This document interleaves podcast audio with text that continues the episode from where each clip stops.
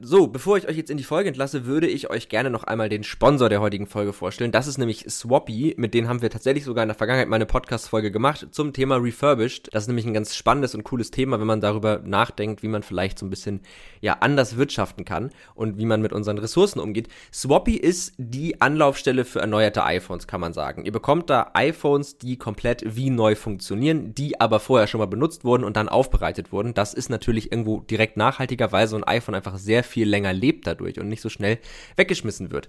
Äh, bei Swappy werden die iPhones refurbished und das in den eigenen Werkstätten von Profis, also Leuten, die sich damit wirklich sehr, sehr gut auskennen. Und nachdem das passiert ist, wird das iPhone nochmal in 52 Schritten geprüft, ob alles damit in Ordnung ist. Und wenn ihr das dann kauft, dann bekommt ihr 36 Monate Garantie. Das sind also drei volle Jahre. Und aktuell ist ja auch Black Week, noch bis zum 4.12. Und in der Black Week ist es so, dass ihr einmal ein verlängertes Rückgaberecht bekommt. Das heißt, ihr könnt das Ganze bis 6. Januar wieder zurückgeben. Und Ihr bekommt 100 Euro Rabatt oder bis zu 100 Euro Rabatt auf den Kauf eines iPhones. Man kann bei Swappy aber nicht nur iPhones kaufen, man kann auch seine alten iPhones verkaufen. Das ist dann dieser Kreislauf, von dem wir alle sprechen. Äh, das ist super einfach. Ihr müsst einfach nur so ein Formular ausfüllen, wo ihr angebt, was für ein iPhone ihr habt und was für ein Zustand es ist, bla bla bla.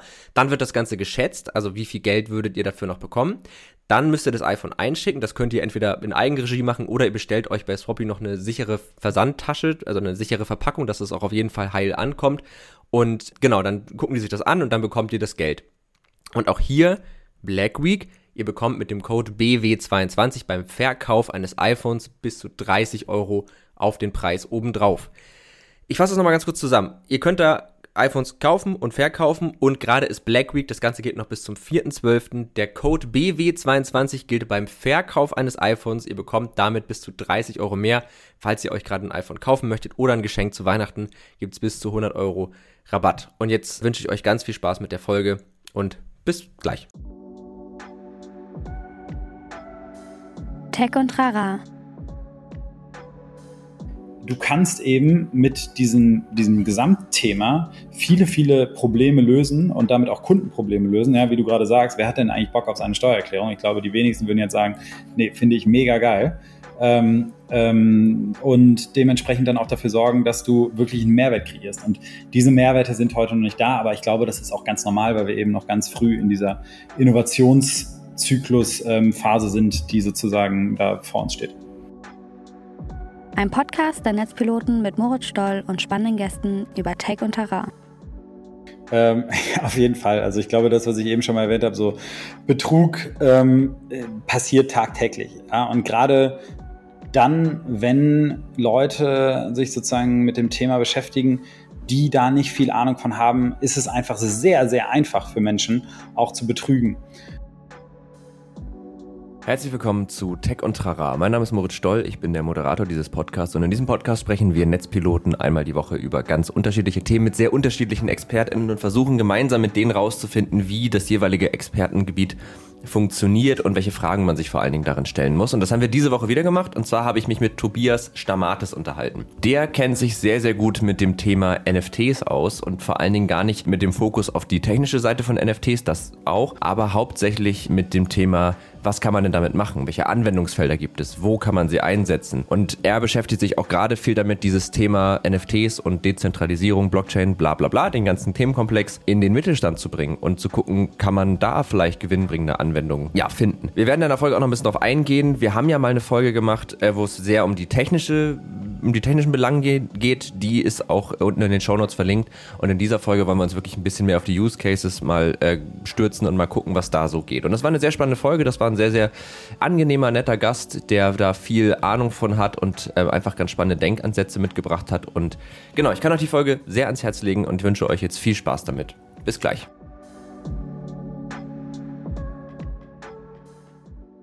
Alles klar, dann würde ich sagen, herzlich willkommen zu Tech und Trara und vor allen Dingen herzlich willkommen Tobias Stammatis. Schön, dass du da bist. Vielen Dank, freut mich hier zu sein, Moritz. Ja, ich freue mich auch sehr. Äh, wir haben nämlich heute ähm, ein sehr cooles Thema. Ich werde dich gleich nochmal kurz fragen, wer du eigentlich bist, was du machst. Das ist mal ganz cool, um einfach, damit die Leute ein bisschen wissen, warum ich dich jetzt gerade zum Thema, wofür sind NFTs eigentlich gut, befrage. Das ist nämlich das Thema der heutigen Folge. Ähm, falls ihr jetzt, das muss ich vielleicht gleich zu Beginn sagen, falls ihr gar keine Ahnung habt, was NFTs sind, wovon ich nicht ausgehe, weil die meisten, zumindest in dieser ganzen Blase, in der wir ja doch irgendwie sind, haben es schon mal gehört. aber falls ihr auch technisch nicht wisst, was das ist, weil darüber werden wir heute nicht so viel sprechen, dann hört euch die Folge mit Patrick Tobler an. Der hat uns das, die hattest du ja auch schon mal gehört im Vorfeld. Habe ich mir auch angehört, ja. War sehr spannend, kann ich empfehlen. Ja, genau. Der, ne, der ist wirklich da von der technischen Seite aus äh, sehr, sehr stark drin. Bei dir geht es ja eher um das Thema Use Cases. Was kann man damit machen? Wo kann man die anwenden? Wie kann mhm. man sie anwenden? Ähm, um das einmal vorweg zu klären, woher kommst du? Wie bist du zu dem Thema gekommen? Und warum beschäftigt dich das Thema zumindest so weit, dass du sagst, ich gehe damit in einen Podcast? Ja, ähm, genau. Ähm, also ich bin ähm, seit vielen Jahren in der digitalen Welt unterwegs, ähm, habe mal bei Rocket Internet angefangen, dazwischen andere Stationen gehabt, war auch mal auf Konzernseite, Unternehmensseite ähm, immer mit dem Thema Innovation und Digitalisierung am Hut gehabt ähm, und bin jetzt seit fünf Jahren Geschäftsführer bei der Firma eTribe. Das sind eine Unternehmensberatung, die Unternehmen insbesondere dabei hilft, ihre digitale Transformation zu meistern, aber auch insbesondere ähm, Innovation voranzutreiben. Ähm, und Innovation, da kommt man eben um gewisse Themen nicht drum rum. Ja, und auch wenn das äh, häufig anfangs erstmal Hype-Themen sind, so wie das ganze Thema NFT, Metaverse, Web3 generell, ähm, sind es Themen, die, die uns und mich dann insbesondere beschäftigen, wo man sich dann vielleicht auch aus einer privaten Passion hier und da äh, tiefer reinliest und reinhört und ähm, viele, viele Dinge damit macht, weil man denkt, ähm, da könnte so das nächste große Ding kommen. So mhm. war es dann auch bei dem Thema NFTs, dass ich erstmal privat mich damit viel beschäftigt habe, ähm, die ersten Dinge sozusagen erworben habe ähm, und darüber dann sozusagen auch mehr und mehr gelernt habe, dass wir eigentlich noch an einem Punkt sind, wo NFTs keinen riesen Mehrwert für Kunden haben, ja, oder keinen großen Kundennutzen haben. Ähm, aber wenn Unternehmen sich damit vermehrt beschäftigen, da eben auch Chancen entstehen. Und so übertrage ich dieses ganze Thema jetzt natürlich auch mit in unsere Beratung rein und ähm, in die Projekte bei unseren Kunden. Ja, das hat's doch sehr gut zusammengefasst. Ähm, das finde ich ganz spannend, was du gerade sagst, dass NFTs eigentlich jetzt gerade noch nicht wirklich einen Mehrwert haben, weil sie äh, eigentlich ja noch was super Abstraktes sind und eigentlich noch in nichts eingebunden sind. Ähm, da sollten wir auf jeden Fall gleich mal drüber sprechen und vielleicht kurz, glaube ich, dass es macht Sinn, das einmal zu differenzieren oder das einfach zu erklären.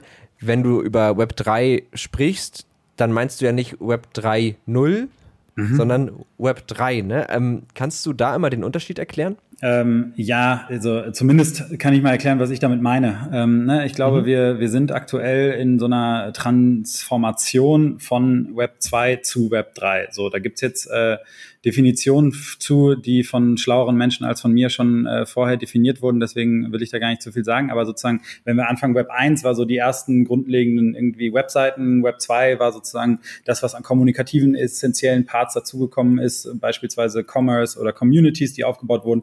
Und Web 3 ist jetzt eben diese Entwicklung hinsichtlich ähm, dezentralen Systemen, die sozusagen ähm, aber auch Kommunikation, Commerce und so weiter und so fort zulassen. Und in diesem ganzen Kontext spielen eben solche Themen wie ähm, NFTs, wie das Metaverse etc.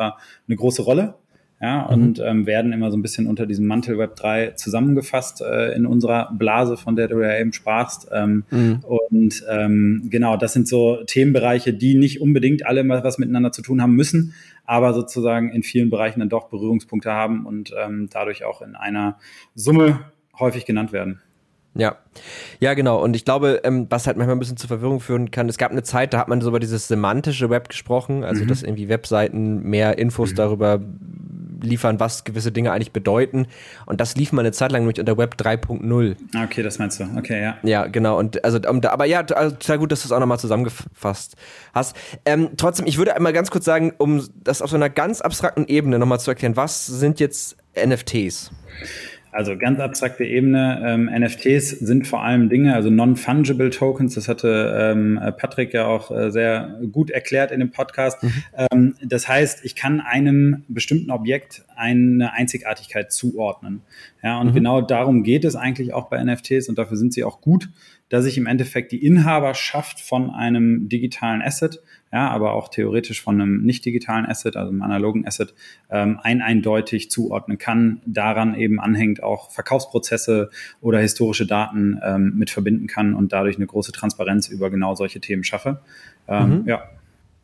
Und wieso, also wenn du sagst, dass die jetzt aktuell noch keine wirklich große, mhm. keinen großen Mehrwert bieten, wieso sollten sich dann irgendwie Unternehmen, und ich meine, du hast auch irgendwie im Vorfeld erwähnt, dass das jetzt auch deine KundInnen hauptsächlich äh, KMUs sind. Ähm, oder dass da, du auch in dem Bereich auf jeden Fall unterwegs bist. Warum mhm. sollten die sich jetzt damit beschäftigen, wenn es ja eigentlich nichts ist, was sie irgendwie aktuell wirklich aktiv gebrauchen können? Ja, also ich glaube, wenn, also diese Frage hat wahrscheinlich irgendwer auch mal vor äh, 30 Jahren jemandem gestellt, der sich ganz früh mit dem Thema Internet beschäftigt hat. Mhm. Also wieso sollte ich mich jetzt damit beschäftigen, wenn es eigentlich noch keine irgendwie Use Cases gibt, mit denen ich eigentlich einen großen Mehrwert schaffe? Und mhm. ich glaube, ähnliches wird uns hier auch bevorstehen. Ähm, und zwar eine Entwicklung, die wir heute vielleicht noch gar nicht so richtig voraussehen äh, können, wo mhm. es äh, Cases und vor allem Nutzungs- äh, oder Anwendungsfälle geben wird in Zukunft, die einen riesen Mehrwert bilden können, die aber heute noch gar nicht für uns greifbar sind. Ja? Also wenn wir angefangen mhm. haben, irgendwie Anfang der 90er Jahre, hat sich auch keiner vorgestellt, dass es irgendwann mal in Richtung äh, Kommerzialisierung des Internets geht und dass ich quasi jedes Produkt eigentlich mir bestellen kann online und das am nächsten Tag da ist. Und genauso sehe ich das jetzt ähnlich ähm, mit, mit dieser Entwicklung, die wir da gerade haben, dem ganzen Thema äh, Web 3 basierend auf Blockchain-Technologien, insbesondere dann auch NFTs, dass dieses Grundprinzip dass ich eben ein eindeutig jemandem etwas zuordnen kann, in vielen, vielen Branchen und in vielen ähm, ähm, Nutzungsfällen auch sinnvoll empfinde, aber mhm. einfach die meisten ähm, Nutzungsfälle, die, die man braucht, um wirklich einen Kundenmehrwert zu kreieren. Und das ist, glaube ich, das extrem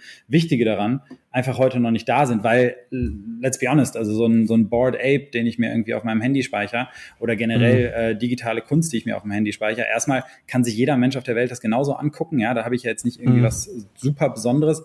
Natürlich hat es einen Wert, aber dieser Wert wird ja heutzutage meistens eher als Statussymbol benutzt und ist jetzt ein mhm. Statussymbol ein großes Kundennutzen, würden wahrscheinlich manche sagen, ja, ähm, aber ähm, ich würde sagen, das ist noch nicht das Kundennutzen, was vor allem auch in der Masse und in der Breite einen großen Mehrwert bietet.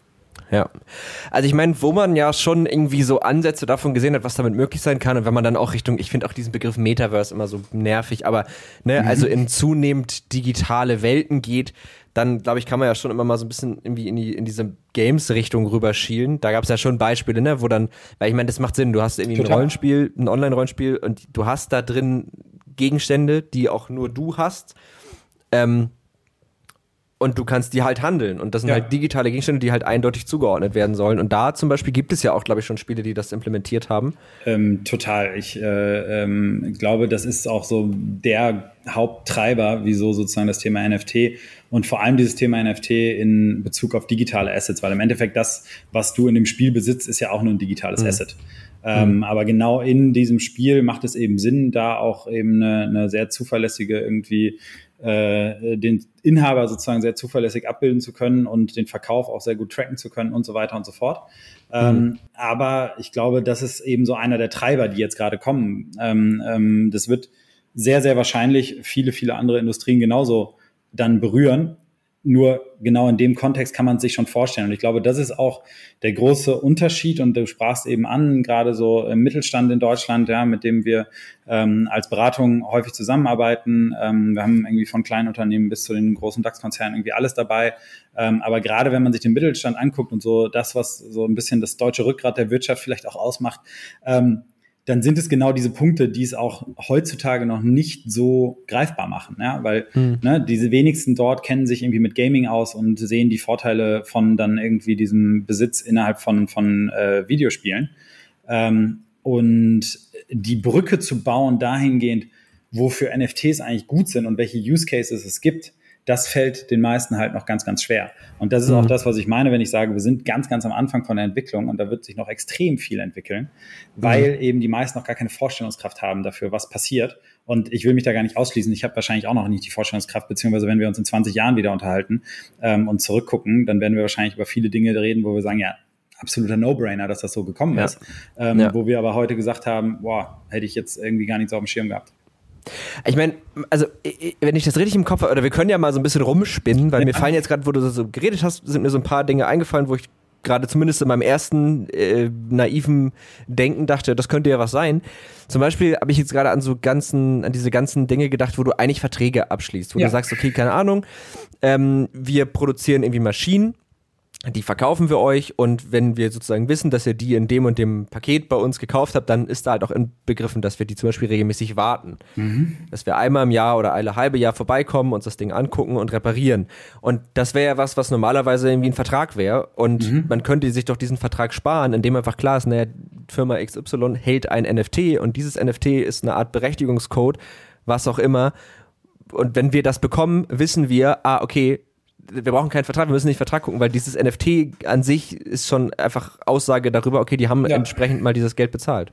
Genau, also ähm, kann ich gar nicht so viel hinzuzufügen, äh, habe ich gar nicht so viel hinzuzufügen. Aber ich glaube, was dann noch sogar darüber hinaus super spannend ist, jetzt stell dir vor, die Firma möchte ihre Maschinen verkaufen, ja, weil die sind vielleicht äh, ein bisschen älter und sie wollen mhm. irgendwie neues äh, Inventar aufbauen, I don't know. Ähm, oder aus anderen Gründen, dann kann sozusagen auch der Käufer, der die Maschinen in Zukunft kauft, über das äh, NFT im Zweifel, wo die ganzen Nutzungsdaten etc. gespeichert sind, sich super schnell angucken, wie häufig mhm. wurde die genutzt, wie häufig wurde die wirklich gewartet, hat die alle Wartungszyklen sozusagen auch super bestanden, ne? Mhm. sind da irgendwie ähm, ähm, Reparaturen, die in Zukunft anstehen. Sowas sind ja alles Daten, die irgendwie gespeichert werden können, die ich im Zweifel sogar über ähm, irgendwelche großen Datenmodelle, wenn ich eben Betreiber davon bin und diese Daten bekomme, ähm, anreichern kann und überlegen kann, ne, in welchen Rhythmus irgendwie Dinge kaputt gehen, wo dann so Predictive Maintenance Thematiken jetzt nicht auf Basis der NFTs noch hinzukommen, was ich aber mhm. alles damit einspeichern kann. Und wo mhm. ich sozusagen auch diesen ganzen Reseller-Markt, und da machen NFTs meiner Meinung nach eben auch besonders viel Sinn, dann mhm. viel, viel kontrollierter ähm, gestalten kann. Und vielleicht noch ein Einsatz, wieso machen NFTs insbesondere so in Reseller-Märkten viel Sinn, weil ich glaube, das, was NFTs können, ist eine Verlässlichkeit sicherstellen. Ja, die mhm. Verlässlichkeit mhm. darüber, wer sozusagen die Maschine oder was auch immer vorher besessen hat und mhm. wo es dann vielleicht über Intermediäre heutzutage diese Maschine weiterverkauft wird, aber dieser Intermediär, dem muss ich ja irgendwie vertrauen, dass das auch alles irgendwie koscher ist. Ne? Mhm. Ähm, und dementsprechend, wenn ich das eben nicht mehr brauche, weil es eben alles geregelt ist, dann habe ich eben auch viel mehr ähm, Sicherheit und Verlässlichkeit darin, was mhm. sozusagen mhm. diese Thematik mitbringt. Und deswegen ja, ähm, ist, glaube ich, alles, ähm, wo es Intermediäre gibt, wo es ähm, sozusagen darum geht, Verlässlichkeit zu kreieren, ähm, auch ja. ein Thema, wo ein Use Case ähm, kommen könnte. Ja, voll. Und ich meine, es gibt doch bei, bei, äh, bei NFTs und generell, das ist, also NFTs basieren ja auf der Blockchain. Auch da, wenn euch interessiert, wie die funktioniert, hört den anderen Podcast. ähm, aber äh, gibt es ja auch dieses ganze Thema Smart Contract, also dass diese mhm. NFTs selber ja noch in der Lage sind, Logik auszuführen. Und wenn du jetzt sagst, mhm. ich speichere halt Wartungen ein, ich speichere, ne, mhm. 2019 gab es das und das Problem, dann könnte sich ja zum Beispiel auch der Zeitwert von so einer mhm. Maschine einfach auch automatisch aktualisieren. Mhm. Und in dem NFT ist auch gespeichert, wie teuer diese Maschine zu dem jetzigen Zeitpunkt eigentlich ist. Und du musst eben nicht mehr auf irgendwelche Gutachten vertrauen oder Versicherung wäre auch so ein Beispiel, ne? Also dass, dass du deine Versicherung im Grunde als NFT hältst und ja, oder noch ein viel einfacheres Beispiel, wo ich mir auch schon viel Gedanken darüber gemacht habe, ist so das ganze Thema Automobilindustrie.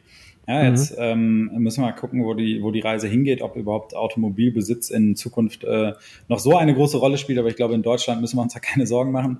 ja. äh, die Deutschen lieben ihr Auto, aber ähm, du kannst auch da vor allem den Sekundär- und äh, vielleicht auch Drittmarkt viel, viel besser bespielen, wenn du all diese, diese Daten sozusagen auch an NFTs knüpfst und ja. eben nicht mehr die Möglichkeit hast, dann ähm, den, den Kilometerzähler runterzudrehen oder irgendwelche Unfälle, die, die vielleicht passiert sind, zu vertuschen. Ja? Also das ja. ist, glaube ich, noch flächendeckenderes Beispiel ähm, ähm, als das, was du vorher genannt hast. Aber all das eben auch über Smart Contracts machbar. Oder anderes Beispiel Immobilienbranche. Ähm, ja, ich glaube, alle Menschen, die schon mal ein Haus, eine Wohnung oder ein Grundstück oder irgendwas gekauft haben, mhm. ähm, wissen, wie viel bürokratischer Aufwand dazwischen steckt, um mhm ähm, ja, irgendwie von sich mit dem Verkäufer einigen, Notartermin, dann muss das irgendwie ein Grundbucheintrag entstehen. Ich muss vielleicht vorher noch Auszüge aus dem Grundbuch ähm, mir besorgen und so weiter und so fort. Das ist ja ein unglaublich administrativer Aufwand, der in den Behörden ähm, für viel Arbeit sorgt, den man aber so gar nicht braucht. Also wo du mhm. eigentlich über die Smart Contracts, wo du alle Details etc.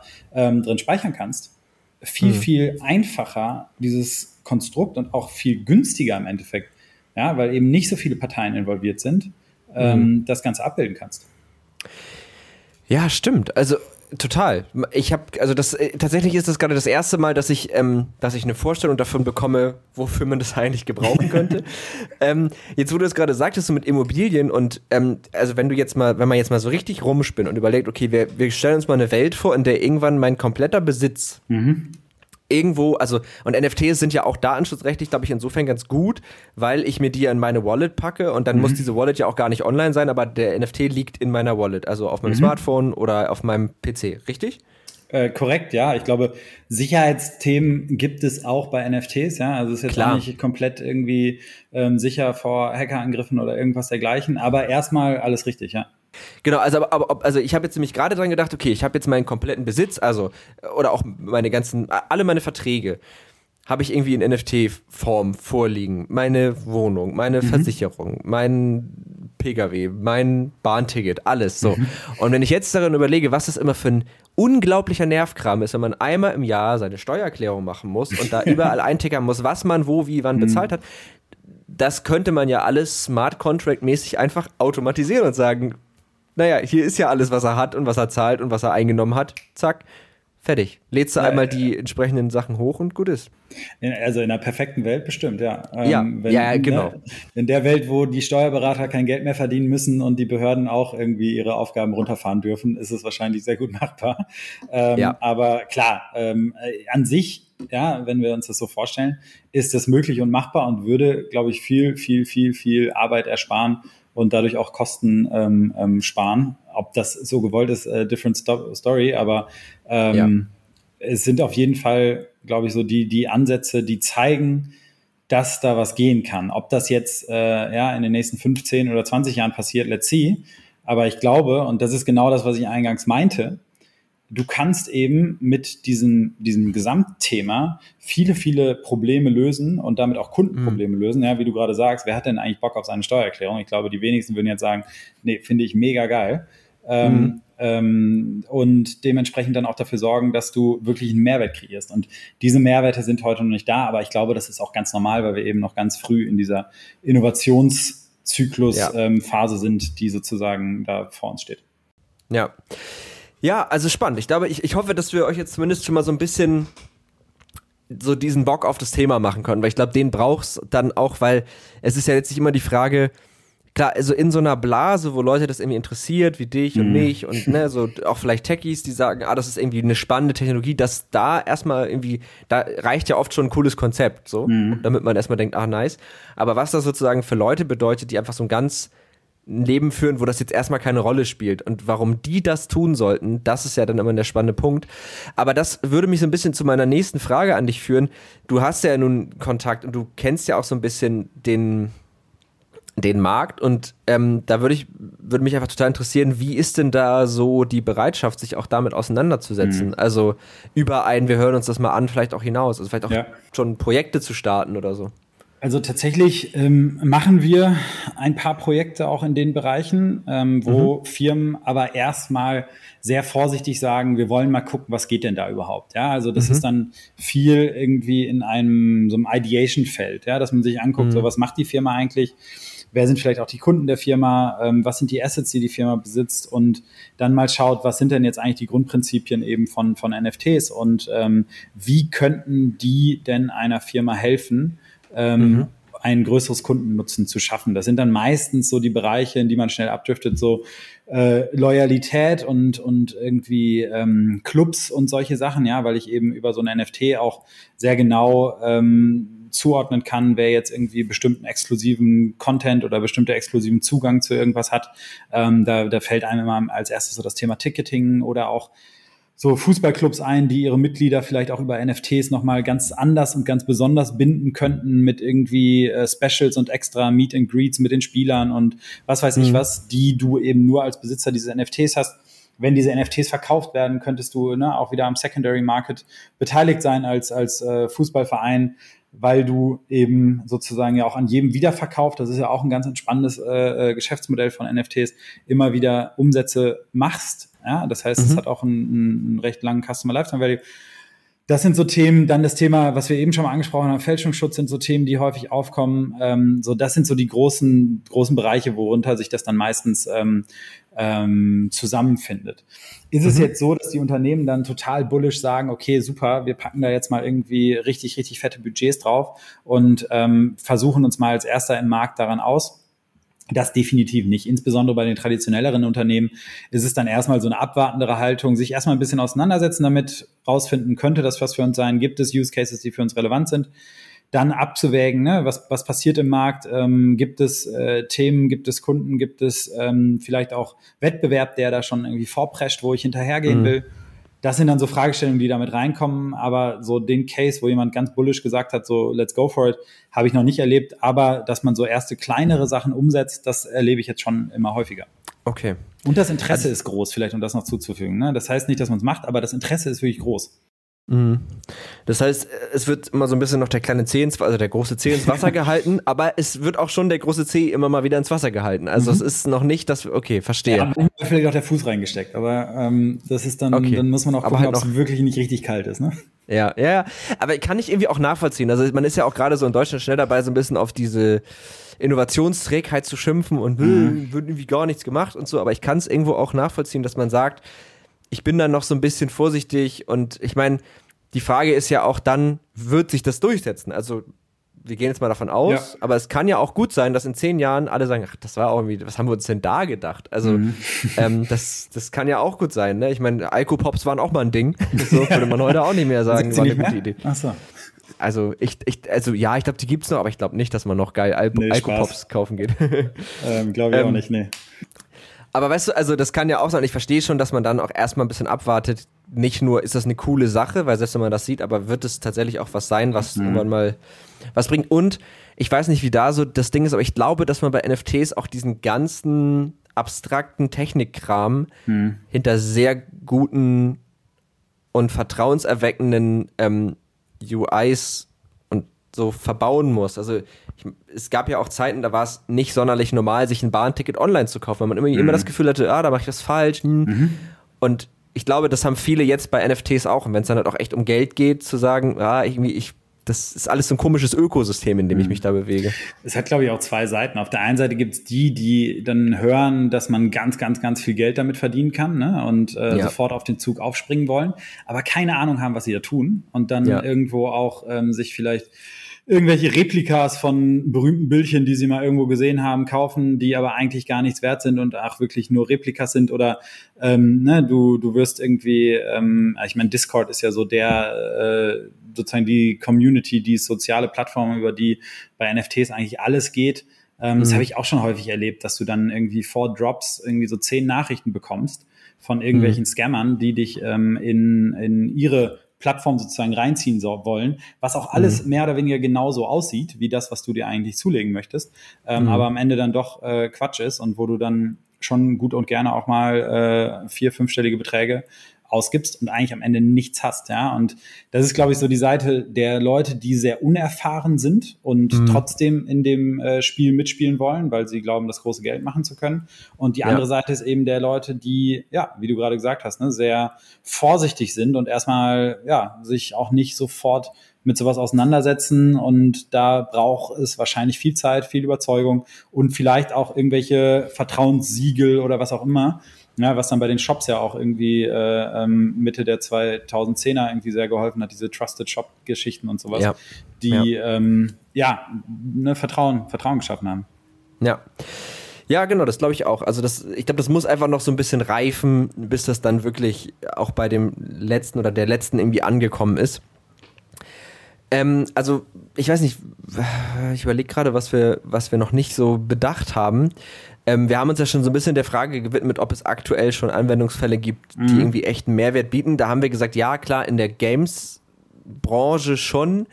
Kennst du irgendwelche Beispiele außerhalb der Games-Branche, wo man sagt, okay, da hat es tatsächlich schon mal einen echten Mehrwert irgendwie gegeben durch NFTs? Ja, also echter Mehrwert ist, glaube ich, ähm, auch Betrachtungssache. Aber was ich mhm. ganz, also was ich immer ganz gerne als Beispiel ähm, nutze, weil es ganz gut aufzeigt, was man damit machen kann, ähm, sind vor allem, wenn wir so in diesen Loyalty-Bereich gehen und in diesen Community-Bereich gehen, ne? dass ich eben mhm. durch NFTs es auch schaffe, sehr enge Communities aufzubauen, die nah sozusagen an mich gebunden werden, die auch ein Materi also wirklich einen Wert ähm, dafür, dafür bezahlt haben, Teil dieser Community zu sein. Ja, und da mhm. ist, glaube ich, äh, so Gary Vaynerchuk mit seinen V-Friends und V-Club ähm, ein ganz gutes Beispiel. Gary Vaynerchuk ist ja so ein, äh, äh, glaube, äh, YouTube über YouTube bekannt geworden als Business Guru, der ähm, sehr oft äh, das F-Wort Wort benutzt und ähm, mhm. sozusagen in kurzen, prägnanten äh, Videos erklärt, wie die Welt funktioniert. Manche mögen ihn, manche hassen sie ihn. Ich glaube, es gibt so nichts dazwischen. Aber mhm. ähm, was er ganz spannend gemacht hat, er hat seit ein paar Jahren ähm, so eine Konferenz Und da lädt er, glaube ich, einmal im Jahr oder vor Corona zumindest einmal im Jahr ähm, alle ein, die, die Lust haben. Und ähm, während Corona hat er dann quasi ein NFT rausgebracht. Ich weiß nicht mehr, in welcher Auflage waren es, 5000 Stück oder so, ähm, die du dir kaufen konntest. Und mit diesem NFT hast du lebenslang Zugang zu dieser Konferenz.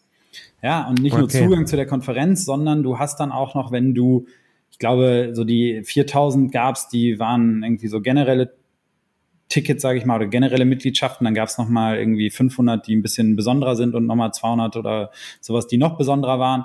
Und sozusagen, wenn du so diese höchste Güteklasse des NFTs besitzt, dann hast du auch jedes Mal irgendwie noch eine halbe Stunde Meet and Greet mit ihm und mhm. ähm, kannst sozusagen auf Services seiner Agentur zurückgreifen und so weiter und so fort. Das heißt, du hast tatsächlich einen Gegenwert, den du bekommst mhm. dafür, dass du dieses NFT besitzt.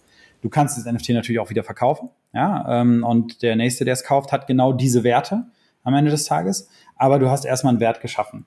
Ähm, so, das ist so ein Beispiel. Dazu gab es dann noch, das ist, finde ich, aber nicht der große Wert, den er geschaffen hat, äh, Bildchen, die er selber gemalt hat von so Comicfiguren, mhm. wo er irgendwann auch mal ein eigenes Disney draus machen möchte. Mal schauen, ob das dann passiert und ob das dann vielleicht nochmal den Wert der NFT steigert, aber ist zweitrangig. Ähm, ein anderes Thema, was er auch gemacht hat, er hat einen Club in New York eröffnet. Ja, das ist irgendwie so ein, so ein Restaurant, ähm, mhm. Flying mhm. Fish Club heißt das Ganze, wo du nur, wenn du im Besitz, das ist jetzt eine andere NFT-Reihe gewesen, die er auch gedroppt hat, nur wenn du im Besitz dieser NFTs bist, ähm, Zugang zu dem Club bekommst. Und da sind dann immer wieder Veranstaltungen, werden natürlich auch Speaker eingeladen. Er ist wahrscheinlich auch immer mal wieder da. Und was da ganz spannend ist, um sozusagen auch weiter noch mehr Geld damit zu verdienen, kannst du dieses NFT vermieten kriegst dann quasi selber Geld dafür.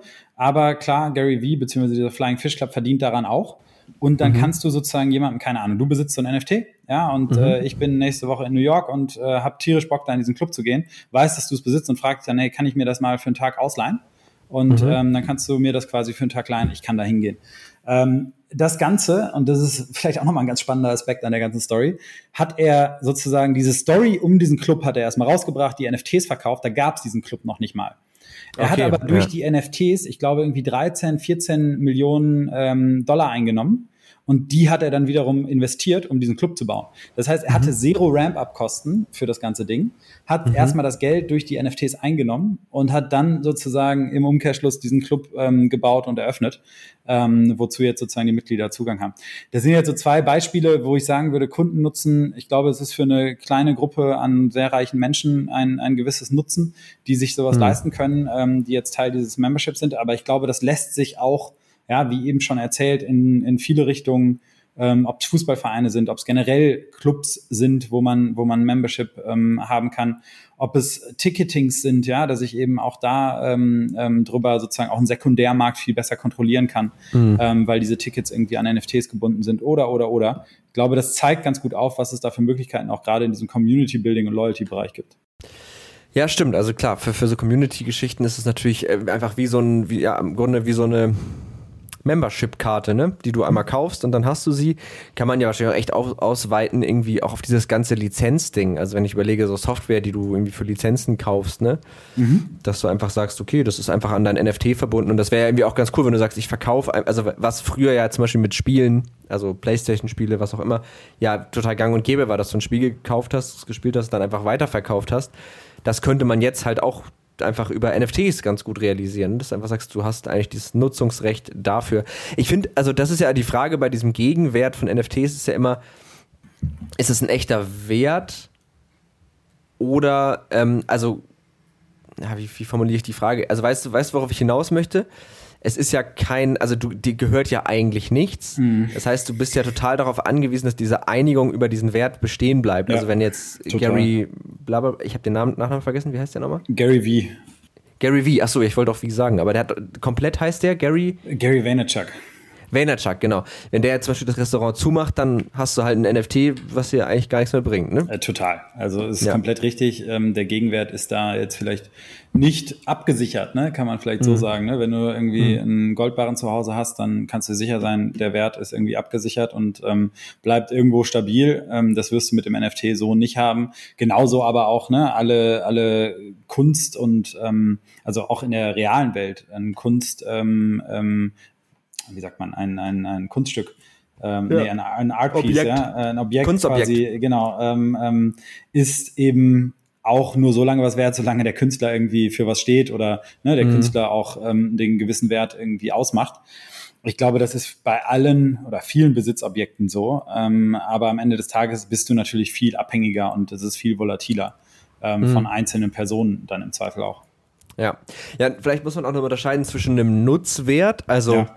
Und so einem, so einem Symbolwert, ne? Weil bei einem Kunstobjekt das ist ja ein klarer Symbolwert. Also du kannst ja, ja mit einem Kunstobjekt nichts machen bei dem Ding von Gary Vee zum Beispiel, da, da hast du ja auch noch einen Nutzen von, ne? Also du, du kannst damit ja tatsächlich was tun. Du kannst halt ja. in diesen Club gehen oder ja, oder wenn du diese Konferenztickets oder dieses Konferenz-NFT hast, das, also ne, lass die Konferenz irgendwie 2.000, 3.000 Dollar kosten. Wenn du mhm. das äh, vier, fünf Jahre wahrnimmst, hat sich dieser Kauf ja vielleicht schon gelohnt, wenn diese Konferenz genau. sich generell für dich lohnt, ne?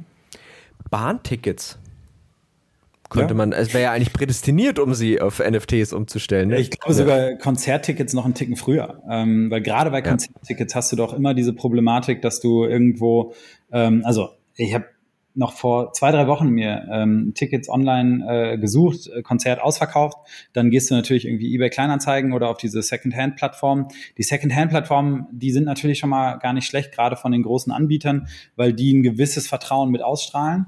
Aber mhm. wenn du jetzt auf eBay Kleinanzeigen kaufst, bist du immer irgendwo, fragst du dich immer, ist das jetzt ein Ticket, also ne, ist das echt oder nicht? Mhm. Ähm, und ich glaube, gerade bei sowas ist es eine riesen, riesen Chance, durch NFTs genau das herzustellen und mhm. dann auch für die Künstler oder die Herausgeber dieser Tickets eben im Zweitmarkt auch noch mitzuverdienen, weil das ist ja auch ein mhm. Riesenproblem, ne, dass dann irgendwie für tolle Events, tolle Konzerte, die irgendwie ein Jahr vorher ausverkauft sind, die Preise astronomisch in die Höhe gehen und ja. die ähm, eigentlichen Darsteller gar nichts davon haben.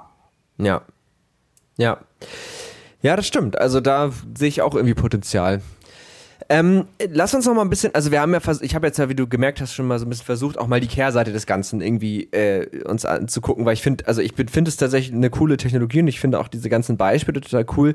Aber es muss auch irgendwelche Risiken geben. Es muss auch Gründe geben, warum Leute sagen, nee, das sollten wir auf gar keinen Fall machen. Ähm, sind dir da welche bekannt? Ähm, auf jeden Fall. Also ich glaube, das, was ich eben schon mal erwähnt habe, so Betrug ähm, äh, passiert tagtäglich. Ja? Und gerade dann, wenn Leute sich sozusagen mit dem Thema beschäftigen, die da nicht viel Ahnung von haben, ist es einfach mhm. sehr, sehr einfach für Menschen auch zu mhm. betrügen. Und dazu kommt natürlich noch, dass irgendwie die Technologie vielleicht auch noch an manchen Stellen ähm, vielleicht Sollbruchstellen hat oder ähm, auch Dinge noch nicht hundertprozentig durchdacht sind und sich das auch noch entwickeln muss und entwickeln wird. Ne? Deswegen mhm. ähm, glaube ich, das ist ein, eine Seite des Ganzen. Ähm, ich glaube, was auch jetzt in den vergangenen, ähm, in der Vergangenheit schon mal passiert ist, ist, dass es eben auch Hackerangriffe gab, die mhm. im Zweifel ähm, ganze sozusagen NFT-Sammlungen ähm, gestohlen haben. Ja, da gab es irgendwie einmal, ich weiß gar nicht, wie lange das jetzt her ist, aber so ein Netzwerk, das irgendwie geholfen hat, NFTs oder Kryptowährungen zwischen verschiedenen Plattformen hin und her zu schieben. Mhm. Ja, ähm, und dieses Netzwerk wurde gehackt und da haben sie 600 Millionen Dollar Wert an NFTs und Kryptos quasi rausgeklaut. Ähm, die Hacker waren dann am Ende so nett und haben die Hälfte wieder zurückgegeben. Ähm, ja. Aber trotzdem zeigt es ja, dass es die Schwachstellen gibt, ja, und ähm, dass es da eben auch noch ähm, Möglichkeiten auf jeden Fall gibt, das Vertrauen auch zu stärken, indem man eben diese Schwachstellen versucht auszumerzen oder dafür zu sorgen, dass sie nicht so häufig auftreten. Ich glaube, ja. das wird aber etwas sein, ähm, also bei der noch und noch äh, digitaler werdenden Welt, in der wir leben, äh, was dann kaum zu verhindern ist am Ende des Tages, ähm, wo man sich aber auch bewusst drüber sein muss, das ist ja dann auch immer diese Thematik, so, ne, was man am Anfang beim Online-Banking immer gehört hat, ja, aber ich will doch nicht meine Daten irgendwie in meinem Handy eingeben und es ist mhm. gut, wenn ich irgendwie meinen Überweisungsträger zur Bank bringe, weil dann kann, ne, ich gebe den da ab und dann kann mir nichts passieren. Genauso gut kann äh, da auch was passieren und der Briefkasten bei der Bank irgendwie äh, ausgeraubt werden oder was weiß ich ja. was. Ähm, ich glaube, da kann man einfach äh, nirgendwo immer hundertprozentig Sicherheit gewährleisten, aber vielleicht, ja, mit der Technologie geht es schon mal in eine gute Richtung. Und ich glaube, ein weiteres Thema, da hattet ihr ähm, auch in dem, in dem Podcast mit Patrick Tobler, glaube ich, viel drüber gesprochen, ist das ganze Thema Nachhaltigkeit. Ne? Ähm, ja. Gerade ne, NFTs basieren ja eben auch ähm, auf, auf, auf Krypto- und äh, Blockchain-Prozessen sozusagen. Dementsprechend um NFTs auch herzustellen, um sie ähm, zu generieren, wird da einfach auch natürlich vieles in Richtung Nachhaltigkeit vielleicht nicht ganz so ähm, betrieben, wie, wie das in der heutigen Zeit äh, der Fall sein sollte. Wobei mhm. es da ja auch schon Ansätze gibt und Möglichkeiten gibt, das äh, umweltschonender zu meinen und ähm, wo dann, wo glaube ich Patrick auch recht viel und gut erklärt hat, ähm, welche ähm, ähm, äh, Kryptos sozusagen da eher nachhaltiger sind und welche nicht, was ich auch super spannend fand. Ja, ja, genau, um das vielleicht kurz einmal anzureißen, das ist äh, im Grunde gibt es einfach, also du musst ja bei einer bei einer Blockchain, das ist ja so eine Art großes Netz von vielen Beteiligten und es gibt halt immer Leute, die praktisch Transaktionen zusammenfassen zum Blöcken und sagen, hier den Block hänge ich jetzt in die Blockchain, dann können den alle nachlesen. Und du musst ja irgendeinen Mechanismus in die Blockchain einbauen, der sozusagen Vertrauen schafft, also der mhm. sagt, dieser Block ist valide. Und ähm, zum Beispiel bei Bitcoin oder auch bei Ethereum, da ist das, nennt sich das Proof of Work. Also im Grunde lösen diese Teilnehmer des Netzwerks sehr, sehr rechenaufwendige Aufgaben. Und ähm, wenn du dann diese Blocks faken müsstest, bräuchtest du mindestens die Hälfte, also über die Hälfte der im gesamten Netzwerk zur Verfügung stehenden Rechenpower und das kriegt eigentlich niemand hin. Und gleichzeitig ist immer das Problem, wenn du das machst und deswegen sind diese Blockchains in sich auch relativ betrugssicher, zerstörst du gleichzeitig die Währung, weil du die Blockchain kaputt machst und dadurch hat, ist deine Währung nichts mehr wert. Deswegen hat dieser Hackerangriff, den du gerade gesagt hast, das ist ganz spannend, weil da war eben der Clou, das von der einen Blockchain auf die andere zu übertragen und dadurch äh, hast du diesen Währungsverfall halt irgendwie ausgehebelt. Ähm, und dieser neuere Ansatz, auf dem auch die Cardano-Blockchain läuft, das ist eben der Proof of Stake. Das heißt, du, jeder hat, Teilnehmer hat ja irgendwie auch ein bisschen Währung in seiner Wallet und die kann er praktisch Leuten zur Verfügung stellen, um damit dann Blöcke zu erzeugen. Das ist sozusagen wie ein, jeder stimmt für jemanden, also du hast wie, wie Stimme, also Stimmen bei einer Wahl und sagst, hier 30 Prozent meiner Stimmen gebe ich dem Teilnehmer, 50 Prozent dem Teilnehmer und dann habe ich noch 20, die kriegt der und du brauchst halt genug Stimmen, um deinen Block zu validieren und das äh, ist halt keine Rechenkraft, das läuft halt auf einem ganz billigen Raspberry Pi. Ähm, das ist so die Alternative. Und genau, also das äh, vielleicht kurz eingeschoben, weil das in dem Kontext vielleicht ganz gut ist, das einmal zu erklären. Wie gesagt, ausführlicher findet ihr es woanders, aber ja. Ja, total. Okay. ich glaube, das sind so Punkte, da, da gibt es definitiv Schwachstellen, aber auch da wieder. Ne? Ich glaube, man muss dem Ganzen auch ein bisschen Zeit geben und ähm, man muss auch gucken, dass man sozusagen diese Schwachstellen vielleicht auch äh, behoben bekommt ähm, ja. und dann die Risiken kleiner werden. Aber ich glaube, es wird selten wahrscheinlich irgendwas geben, was komplett ohne Risiko ist. Ja. Fällt dir so ein klassisches Geschäftsmodell ein, wo du sagst, da wird es vermutlich, zumindest jetzt, oder auch, in, also wenn, ne, wenn wir so drüber nachdenken, da macht es tatsächlich keinen Sinn, oder da würdest du sagen, mhm. sind einfach andere Technologien besser, weil man muss ja sagen, NFT ist ja nicht die einzige Variante, um Besitz zu identifizieren. Da gibt es ja auch noch andere technologische Möglichkeiten. Fällt dir da was ein? Also ich glaube, was da ganz, ganz wichtig ist, ähm, man muss es auch nicht erzwingen. Ne? Also ich glaube, ja. so ja. es entsteht häufig das Bild, dass äh, man sagt, so NFT lösen irgendwie, können alles lösen und sind äh, für alle äh, der Problemlöser. Deswegen muss man sich damit beschäftigen es gibt auch vor allem aktuell einige äh, Bereiche, in denen ich zumindest auch Schwierigkeiten habe, mir was vorzustellen. Und ich glaube, das sind insbesondere die Bereiche, wo du insbesondere Besitztum entweder nicht sehr klar abtrennen musst oder wo es sozusagen auch dieses, was ich eben meinte, ne, dass es keine Mittelsmänner gibt und es ein funktionierendes System in sich gibt. Mhm. Ähm, aber auf der anderen Seite muss man ja auch sagen, ähm, vielleicht ist es heutzutage noch gar nicht so der Use Case, ähm, den wir bedenken, der dann vielleicht auch eine Rolle in den Bereichen spielen kann. Deswegen, ich wäre jetzt vorsichtig zu sagen, so es gibt diesen Bereich und da wird nie irgendwas passieren, weil mhm. XYZ, ähm, sondern ich würde sagen, ähm, wahrscheinlich überall da, wo es funktionierende Systeme, insbesondere im Bereich dessen gibt, dass es irgendwie äh, in Transaktionen etc. schon ein sicheres System gibt. Da macht es jetzt vielleicht heute noch keinen Sinn, aber who knows, was da in, in, in ein paar Jahren ansteht. Ähm, aber es würde mir jetzt sehr schwer fallen, genau einen, einen Punkt da rauszupicken, mhm. ähm, der, der da vielleicht äh, exemplarisch verstehen könnte. Ja. Ja, also fällt mir jetzt auch konkret nichts ein, aber ähm, man könnte jetzt zum Beispiel sagen, so wie das Geld aktuell organisiert ist, gibt sicherlich auch ganz, ganz viele Leute. Ich war mal mit dem Podcast hier, waren wir auch mal live auf der Fintech Week, da werden ja. jetzt wahrscheinlich ein paar Leute aufgestanden, hätten den Raum verlassen, aber ähm, da kann man zumindest sagen, das ist ja ein System, was erstmal funktioniert. Ne? Also ähm, Ja, ich glaube, das ist dann auch immer eine Frage, da musst du wahrscheinlich noch irgendwelche äh, makroökonomischen und politischen ja. Themen jetzt hier mit reinbeziehen. Das wird wahrscheinlich ein bisschen groß, ähm, aber ja. wahrscheinlich würden viele Menschen auch sagen, das ist kein funktionierendes System und da macht Blockchain, wie es ja auch eben mit vielen Kryptowährungen schon der Fall ist, dann im Zweifel auch Sinn. Ja. Aber äh, das ist, glaube ich, eine sehr ideologische Diskussion. Oder so Lebensmittelkäufe. Ich muss jetzt mhm. nicht für jeden Apfel irgendwie einen eigenen NFT haben. So, das reicht, wenn ich einfach in. Oder vielleicht ist das auch ein ganz gutes Ding, ne, weil so Verbrauchsgüter. Verbrauchsgüter, ja, habe ich auch gerade ja. gedacht. Ja, das ist, äh, also. ja, das stimmt schon. Ähm, das ist wahrscheinlich jetzt nicht der, der ideale Case. Auf der anderen Seite wenn du ein Unternehmen bist, das Verbrauchsgüter herstellt und sagt, oh, brauche ich nicht, aber du hast irgendwie äh, Kunden, die du eben an dich binden möchtest und loyal, zu loyalen Kunden machen möchtest, vielleicht ist dann doch so ein Community Building über NFTs sinnvoll, ja. Und ähm, das Verbrauchsgut steht gar nicht im Fokus. Deswegen, ja, ja. das Gut selber braucht jetzt jedes Verbrauchsgut ein NFT, mit Sicherheit nicht. Ähm, aber mhm. würde ich jetzt den Unternehmen empfehlen, die Finger davon zu lassen, nur weil sie ähm, ja, im Consumer Goods oder Verbrauchsgut äh, ähm, herstellen oder handeln, vielleicht auch nicht unbedingt.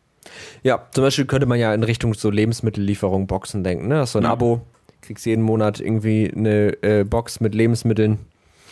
Sowas könnte das sein. Ähm, ja, ich würde sagen, also ich habe gerade überlegt, ob mir noch irgendwas zu dem Thema einfällt, aber ich glaube, wir haben eigentlich mal so einen ganz guten Fokus mal darauf gelegt, so wo kann man das nutzen, wo nicht ähm, und äh, welche Risiken birgt das Ganze was könnte, also das fand ich auch ganz schön, dass wir uns wirklich mal versucht haben, so ein bisschen Freigedanken zu machen, was mhm. könnte denn, könnten denn Anwendungsfälle sein, weil ich glaube, das ist oft, wenn man darüber spricht, so ging es mir halt auch lange, immer genau der Punkt, an dem es so ein bisschen hapert, ne, wo irgendwie dann vielleicht die eigene Kreativität irgendwie nicht so ganz angekurbelt ist und man irgendwie nicht auf eine Idee kommt, was einem das, also warum sollte man das tun, so. Und ich glaube, da sind ein paar ganz spannende Dinge eingefallen. Wir haben in diesem Podcast aber noch zwei Kategorien. Mhm. Und die würde ich gerne mit dir auch noch machen. Die sind auch nicht sonderlich kompliziert, aber es ist einfach schön, das von jedem Gast einzusammeln, weil das ja einfach doch immer sehr unterschiedliche Gäste sind, die hier sind.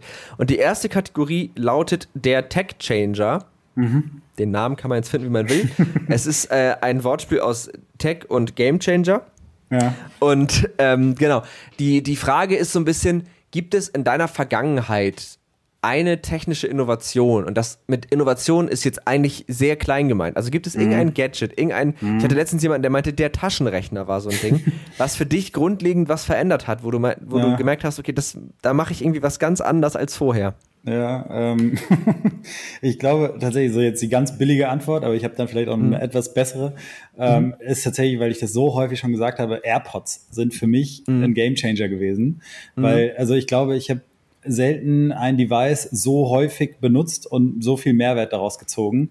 Ja. Ähm, so Preis, Leistung, ähm, ja, die sind nicht günstig, die Dinger, aber wenn ich mir überlege, wie häufig die in meinen Ohren stecken und wie häufig mir das irgendwie die Hände frei hält und ich nebenbei noch irgendwelche ja. Dinge tun kann, mega. Ja. Und ein zweites Thema, was vielleicht ein bisschen mehr, in weil das ist ja eigentlich nur eine Hardware mit einer Technologie, die es seit vielen, vielen Jahren gibt, ähm, mhm.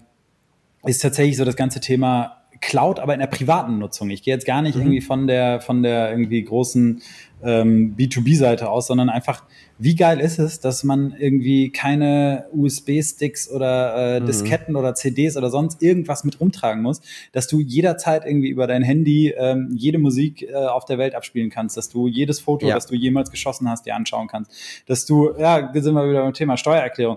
Ich speichere zum Beispiel alle Sachen, wo ich weiß, die sind relevant für meine Steuererklärung, mache ich ein Foto von, pack die sofort in G-Drive und so bin, mhm. weiß, dass Smart. ich am Ende des Jahres nicht so viel Zeit mehr damit verbringen muss.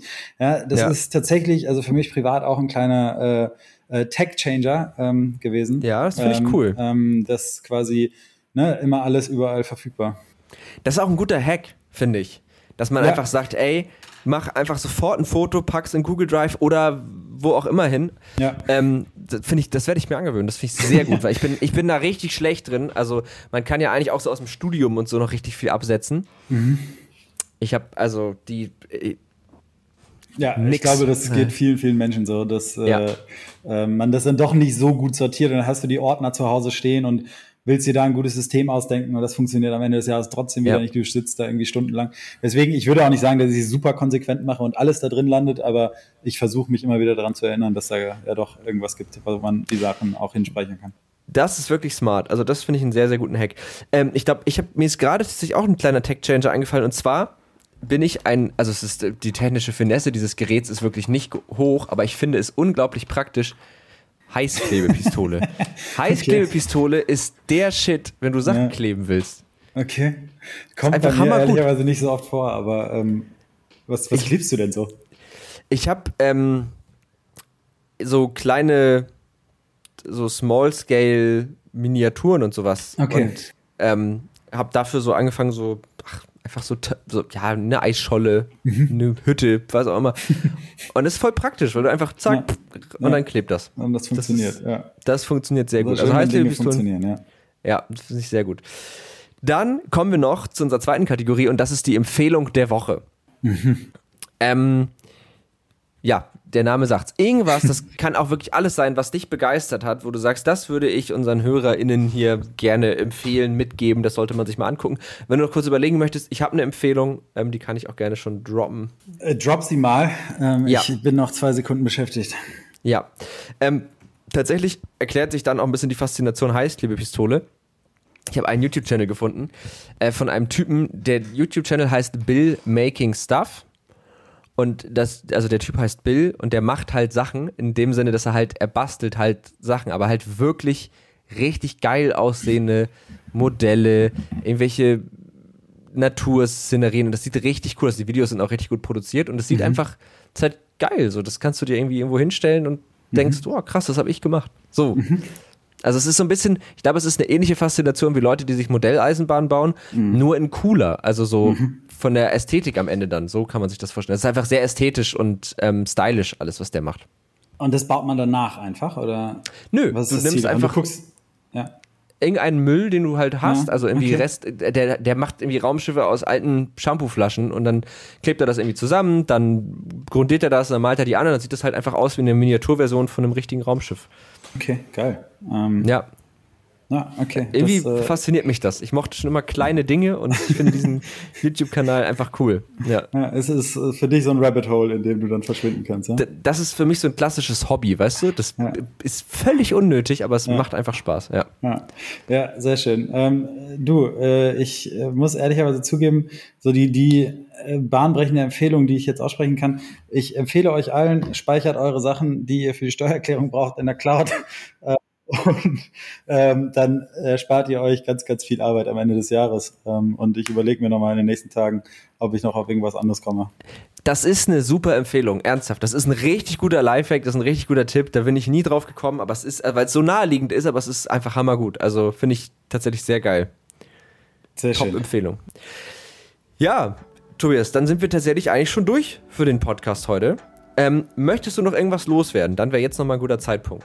Ich glaube, vielleicht doch ja eine Sache. Ähm, und zwar, ähm, jeder, der das jetzt hier ähm, hört, sollte sich tatsächlich, ähm, gerade die Leute, die in Unternehmen arbeiten, einfach mal die Frage stellen, ob man sich dem, dem ganzen Thema NFT öffnen möchte oder nicht. Ne? Weil ich glaube, das ist so ein bisschen eine Grundsatzfrage. Das heißt nicht, dass man morgen direkt anfangen muss, die tollsten Dinge aus dem Boden zu stampfen, sondern dass man einfach was probiert. Und ich glaube, das, was mir immer wieder begegnet, gerade wenn es um Innovation geht und äh, Dinge im Unternehmen. Ähm, sorry. Huch, Ähm, alles gut. das Handy sich gemeldet. Wenn es darum geht, dass man im Unternehmen ähm, einfach schaut, Dinge voranzutreiben, dass man sich den Dingen öffnet. Und selbst wenn sie abstrakt sind und man sie noch nicht versteht, sich einfach auch Hilfe holt. Und das habe ich schon mal gesagt. Es reicht auch manchmal einfach mal, sich so einen Discord runterzuladen und einfach mal in den Chats rein, in die Chats reinzugehen, sich mit Leuten auszutauschen. Und man lernt so viel. Und dieses einfach mal machen und einfach mal tun, das tut uns, glaube ich, allen gut. Und sich Ja. damit auseinanderzusetzen und zu beschäftigen, tut uns allen gut. Deswegen ist das sozusagen der, der Last Take, den ich sozusagen nochmal machen möchte. Beschäftigt euch mit dem Thema, egal ob ihr es komisch findet oder nicht, weil ich glaube, da ist ganz viel Potenzial dahinter. Ja. Ich würde es sogar noch auswerten, beschäftigt euch generell mit Themen. Also, sowieso. Also einfach mit Sachen, die ihr noch nicht kennt. So. Also ob im Unternehmen, wie du es gesagt hast, aber auch im Privaten. Also macht einfach immer irgendwie Sinn. Ich habe äh, und Discord ist echt ein cooler Ort, weil es gibt einfach für jeden Kram eine Community und du findest eigentlich immer irgendwie Antworten und Leute, die halt auch Bock haben, ihr Wissen weiterzugeben. Total. Und äh, trotzdem ist Discord auch sehr überfordernd. Das kann ich auch sozusagen. Ich habe von vielen Leuten schon gehört, da passiert so viel und ich kriege alle zwei Minuten äh, zehn Notifications, dass da wieder neue Content, da wieder neue Content.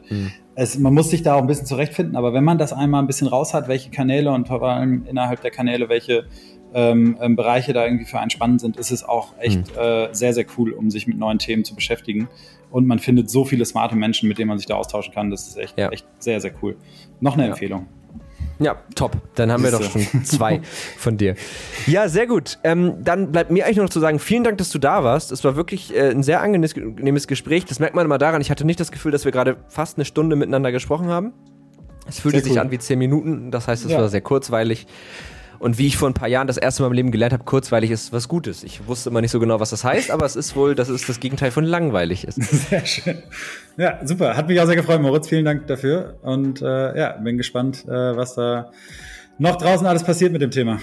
Ja, ich auch. Vielen Dank, dass du da warst und an euch da draußen natürlich auch vielen, vielen Dank fürs Zuhören. Ihr wisst, wenn ihr noch Fragen habt, könnt ihr uns jederzeit schreiben an techundtrara.netzpiloten.de oder ihr schreibt uns an techundtrara.de äh, nee, an Tech und Trara auf Twitter oder an Netzpiloten auf Twitter oder ihr schreibt mir privat auf Twitter mo-dulo oder sonst überall, wo es irgendwie Kanäle gibt. LinkedIn, Instagram findet man eigentlich immer irgendwie jeden, sicherlich auch Tobias Stamatis, wahrscheinlich LinkedIn. Da auf jeden ähm, Fall, ja. Genau, das ist ja in dieser B2B-Welt so der Kanal. Und damit entlassen wir euch jetzt äh, in was für eine Tageszeit auch immer und äh, dir noch einen schönen, hoffentlich bald einen schönen Feierabend. Dir auch, Moritz. Ciao, ciao. Danke, ciao.